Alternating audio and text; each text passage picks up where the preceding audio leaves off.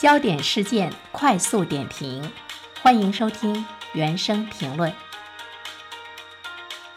啊，近一段时间有一款游戏呢，占据了好多人的朋友圈，它是一款非常热门的微信小程序游戏。说到这里的话呢，是不是有很多朋友已经知道是什么游戏了？它的名字叫《羊了个羊》，它是一个通关比较难的小游戏，凭借着让人上头的玩法。成了这段时间的这个顶流啊！为什么这个游戏现在呢是比较热呢？首先，我们来了解一下这是一款什么样的游戏。羊了个羊呢，是一款看起来和消消乐差不多的小游戏，就是你找到了三种相同图案的方块，将它消除，直到消除全部的方块呢，你就会获胜了。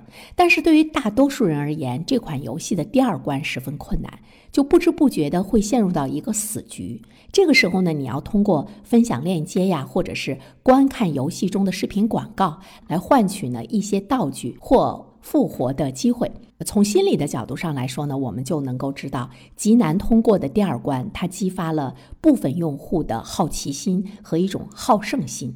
那么有很多玩过这款游戏的用户呢，就在社交平台上吐槽，呃，吐槽之后呢，又会引发更多人的兴趣，说什么东西啊，这么难过吗？那我也去玩。其实它形成了一个广泛的传播，病毒式的这个传播得以发生。我们今天之所以要谈谈这件事情的话呢，就是因为半。伴随着这个游戏的火爆，一起到来的是铺天盖地的质疑声。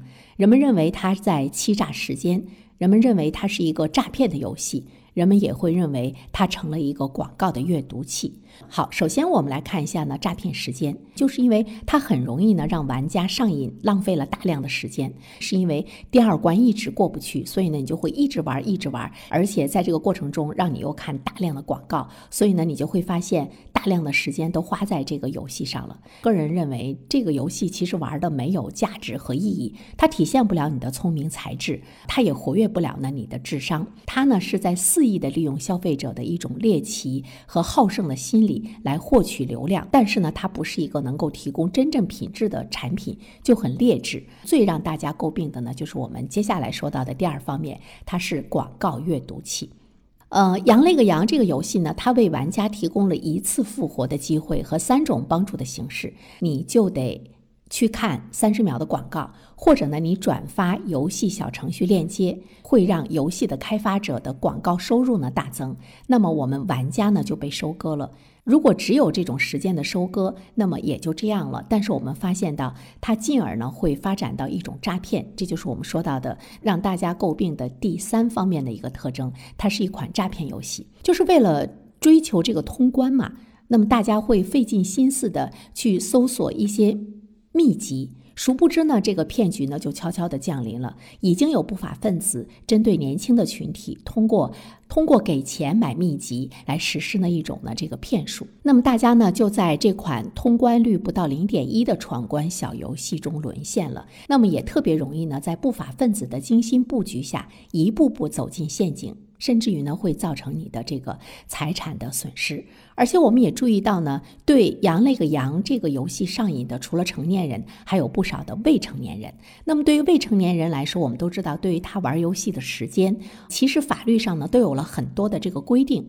但是对于这款游戏来说，它可能钻了很多法律的空子，在法律的灰色地带，不需要呢实名认证，它也没有呢这个防沉迷系统。说到呢这个游戏的上瘾，其实我们要更多的要了解一下自己。设计游戏的人呢，已经把我们呃分析的了解的是非常透彻了。如果我们对自己呢不是很了解的话，你自然而然呢就会成为游戏的这个上瘾。了解的背后呢，是可以让你做出更理性的一些选择。我们都知道，多巴胺是人体兴奋和欢愉的情绪源泉。它的分泌呢是遵循着一套精密设计的原则的，这套原则可以有正向诱导的作用，比如说会促使我们去学习，促使我们适应环境，它呢就被称作是强化学习以及大脑奖赏的机制。但是当你不愿意忍受，由正常途径产生多巴胺的时候，你会通过呢作弊的方式绕过原本精密设计好的强化学习的这个路径，通过自我刺激的方式，比如说嗑药、酗酒、赌博、打游戏等等，也能够呢产生多巴胺。这个时候呢，大脑呢就这个成瘾了。当然，大家也在说玩游戏嘛，是我们的一种业余的消遣。我就是为了开心，我就是为了这个放松，这个呢是无可厚非的。呃，我想说，游戏的确很精彩，但是你的人生也是很精彩的呀。所以呢，我们需要有一个心理去塑造。比如说，在你的心理上，我少玩一会儿，我不能玩，和我不玩，这是呢两种截然不同的这个心理。当你有了我不玩的心理的习惯之后的话呢，对你远离游戏可能会起到呢一定的帮助。它跟我不能玩和我少玩一会儿引发的这个行为的结果呢是截然不同的。我们可以通过一个人如何度过他的业余的时间，可以看到呢他在如何度过呢他的这个人生。其实呢，人生的价值呢是在不断的增值和创造价值。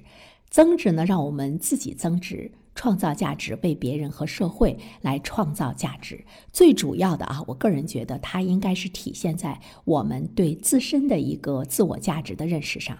如果你认为自己是一个没有价值的人，那么你一定会呢随意的挥霍时间，挥霍呢你自己。当然，也有朋友说，我就这样过一生了，也挺好的，你不用在这里呢对我说教、劝解，我开心娱乐就好。但是。你要回头想一想，游戏真的会让你开心娱乐吗？为什么我们看到把玩游戏引起的大脑上瘾和这个酗酒、赌博、嗑药这些上瘾放在一起呢？为什么呢？